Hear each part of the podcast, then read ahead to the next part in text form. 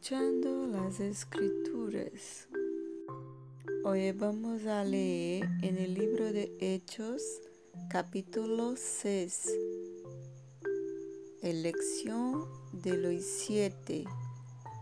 En aquellos días, al aumentar el número de los discípulos, se quejaron los judíos de habla griega contra los de habla aramea de que sus viudas eran desatendidas en la distribución diaria de los alimentos. Así que los doce reunieron a toda la comunidad de discípulos y les dijeron, no está bien que nosotros los apóstoles descuidemos el ministerio de la palabra de Dios para servir las mesas. Hermanos, escoged de entre vosotros a siete hombres de buena reputación, llenos del espíritu y de sabiduría, para encargarles esta responsabilidad.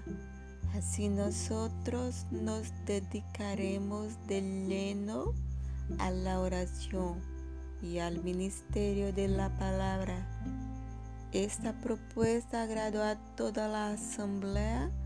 Escogieron a Esteban, hombre lleno de fe y del Espíritu Santo, y a Felipe, a Procoro, a Nicanor, a Timón, a Parmenas y a Nicolás, un prosélito de Antioquía los presentaron a los apóstoles quienes oraron y les impusieron las manos.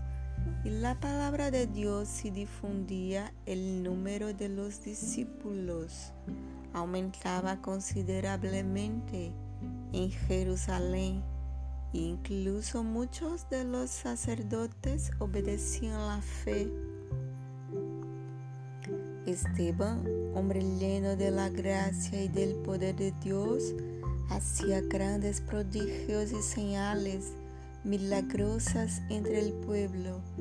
Con él se pusieron a discutir ciertos individuos de la sinagoga llamada de los libertos, donde había judíos de Sirene y de Alejandría, de Cilicia y de la provincia de Asia. ¿Cómo no podían hacer frente a la sabiduría ni al espíritu que hablaba Esteban? Instigaron a unos hombres a decir, hemos oído a Esteban blasfemar contra Moisés y contra Dios. Agitaron al pueblo a los ancianos y a los maestros de la ley, se apoderaron de Esteban y lo llevaron ante el consejo.